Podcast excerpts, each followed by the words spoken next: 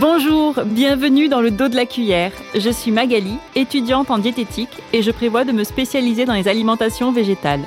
Ce podcast a pour but de partager mes expériences, mes rencontres et mes réflexions sur la diététique et le véganisme. Et aujourd'hui, je te propose un épisode de la série Nutrition où on va aborder dans un format un peu plus court un nutriment pour essayer de faire le point à son sujet. Disclaimer, les infos et les chiffres que je te donne dans ces épisodes sont le reflet à un instant T de mes connaissances et de mes recherches en tant que future diététicienne. Mais il y a régulièrement de nouvelles recommandations en nutrition, des études sortent tous les jours, invalidant ou confirmant ce qu'on pensait savoir. Donc je t'invite à conserver une écoute critique et à ne pas hésiter à consulter les sources sur lesquelles je m'appuie et que je donnerai dans les descriptifs de chaque épisode. Je te souhaite une bonne écoute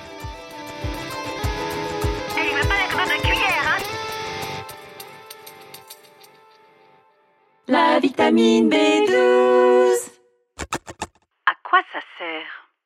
La vitamine B12, aussi appelée cobalamine, est une vitamine indispensable au fonctionnement de notre organisme. Elle est utile dans les mécanismes clés de notre métabolisme, en particulier au niveau de notre cerveau, de nos globules rouges et de notre système nerveux. Il s'agit d'une vitamine synthétisée par des bactéries et dans sa version assimilable de façon certaine par le corps humain, on la retrouve exclusivement dans les produits d'origine animale. Et c'est la raison pour laquelle il me paraissait important de démarrer la série des épisodes nutrition par cette vitamine, puisqu'en fin de compte, sans vouloir te spoiler les autres épisodes de la série, c'est le seul nutriment qu'on ne retrouve pas naturellement dans une alimentation végétale.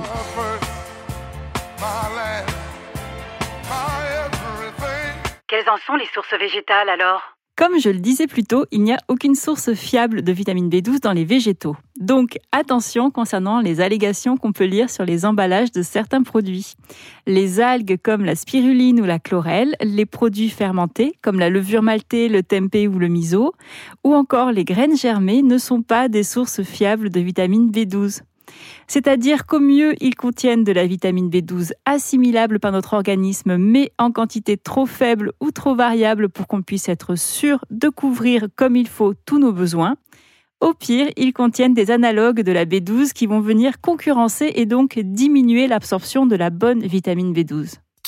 Par contre, on peut la retrouver dans certains produits enrichis de façon industrielle, notamment des céréales pour petit déjeuner par exemple. Et de plus en plus de marques qui proposent des produits à destination des véganes enrichissent en connaissance de cause leurs produits en vitamine B12, comme par exemple Violife ou Nurich. Et ça, c'est plutôt chouette. Mais aujourd'hui, il n'y a pas encore suffisamment de ces produits enrichis en B12 vendus en France pour permettre d'avoir une alimentation végé diversifiée et ou bon marché si on dépend uniquement de la consommation de ces quelques produits pour couvrir tous nos apports en B12. Conclusion, le moyen le plus sûr pour ne pas être carencé en vitamine B12 quand on végétalise son alimentation, c'est tout simplement de se supplémenter. Qui en a besoin? Sur ce point, je vais reprendre la position de l'ONAV, Observatoire national des alimentations végétales, qui recommande une supplémentation en vitamine B12 à toute personne qui réduit de façon importante sa consommation de produits d'origine animale.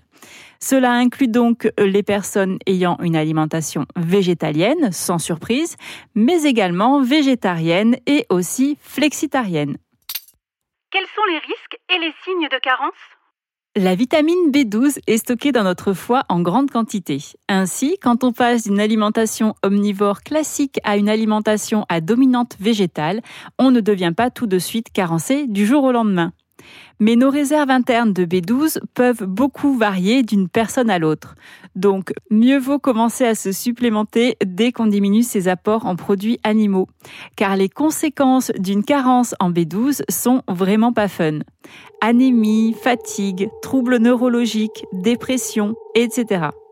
Et le problème, c'est que les signes les plus visibles apparaissent quand la carence est déjà bien installée. Et si certains troubles sont réversibles, d'autres, en revanche, peuvent ne pas l'être. Par ailleurs, le dépistage préventif d'une carence en B12 n'est pas toujours évident.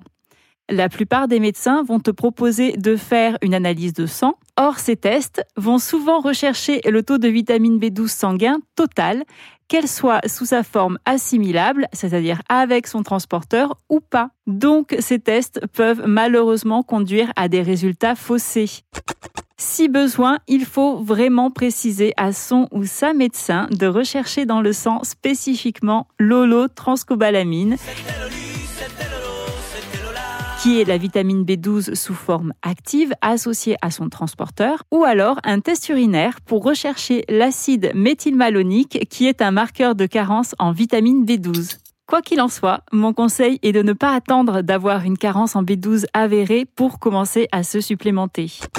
Quels sont les risques en cas d'excès? En 2021, l'ANSES reprenait les conclusions de l'EFSA indiquant qu'il n'y avait aucun effet délétère observé par une surconsommation de vitamine B12, ce qui n'est pas toujours le cas avec d'autres vitamines et minéraux. L'excès de vitamine B12 est éliminé dans les urines et n'est pas toxique. J'enfonce donc le clou. D'un côté, il n'y a pas de danger à consommer une trop forte dose de vitamine B12. De l'autre, ça peut être franchement relou d'avoir une carence et pas toujours évident à détecter. Donc, tu me vois venir. Si tu végétalises ton alimentation et que tu souhaites rester en bonne santé, go te supplémenter en B12. Quelle forme de B12 choisir? Il existe différentes formes de vitamine B12 actives.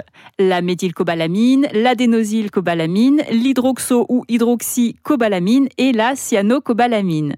J'ai pas compris ce qu'il a dit. Les quatre formes sont assimilées à peu près de la même façon par l'organisme, donc libre à toi de faire tes choix parmi les compléments qui existent sur le marché. Par contre, la dernière, la cyanocobalamine, est une forme synthétique. Elle est moins chère à produire, mais ce qui nous intéresse surtout, c'est qu'elle est plus stable que les autres. C'est donc celle qui est utilisée dans beaucoup de compléments, mais aussi dans les produits qui sont enrichis industriellement et dont je te parlais un peu plus tôt. Elle peut faire un petit peu flipper parce que la cyanocobalamine, comme son nom l'indique, contient une molécule de cyanure dans sa formule. Mais rassure-toi, on retrouve de façon naturelle des traces de cyanure dans plein d'aliments qu'on consomme tous les jours, sans pour autant être intoxiqué. Et juste pour te donner un ordre d'idée, il y a 60 fois moins de cyanure dans une dose quotidienne recommandée de vitamine B12 que dans un verre de jus de pomme, par exemple. Quelles sont les doses recommandées alors? L'ANSES publie et met à jour régulièrement ses recommandations en termes de nutriments. Les dernières datent de 2021. Concernant la vitamine B12, elle base ses conseils sur les besoins de la population française qui est, euh, je ne t'apprends rien, majoritairement omnivore, c'est-à-dire avec plusieurs prises dans la journée de produits contenant de la vitamine B12, matin, midi, soir et parfois même au goûter. Or, la vitamine B12 est mieux assimilée lorsqu'elle est prise ainsi plusieurs fois et en petite quantité. Donc si on prend sa dose de B12 sous forme de complément, une fois par jour au lieu de 3, 4 ou plus, il faudra dépasser les recommandations officielles de l'ANSES pour couvrir nos apports. De la même façon, si on choisit de prendre un complément une fois par semaine, il faudra une dose supérieure à simplement 7 fois la dose quotidienne. Bon, je ne sais pas si je suis très claire.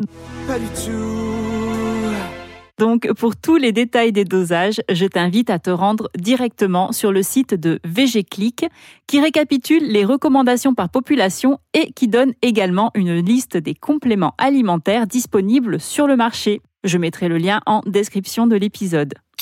Je vais juste terminer en précisant que les besoins en vitamine B12 sont augmentés pour certaines populations, même si elles sont omnivores, telles que les personnes enceintes, les personnes de plus de 50 ans, celles atteintes de la maladie de Birmer, les chirurgies bariatriques, etc.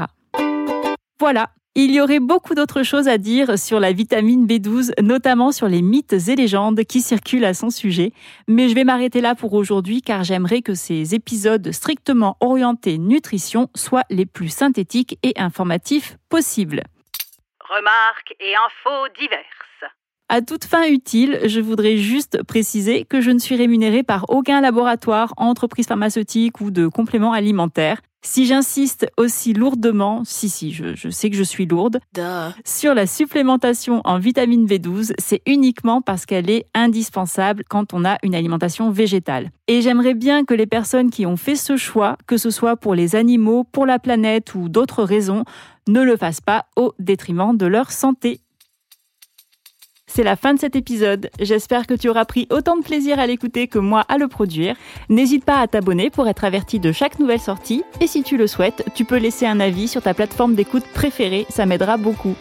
Si tu as des questions ou que tu souhaites échanger, tu peux aussi me retrouver sur Instagram sur ma page Le dos de la cuillère podcast. Et bien sûr, si tu penses que ce podcast pourrait aussi intéresser ton entourage, ne te retiens surtout pas de le partager et d'en parler autour de toi.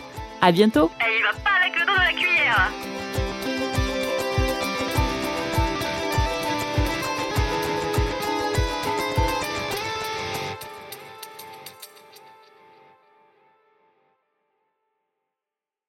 La vitamine B12.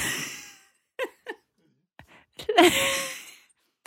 la vitamine B12. La vitamine B12.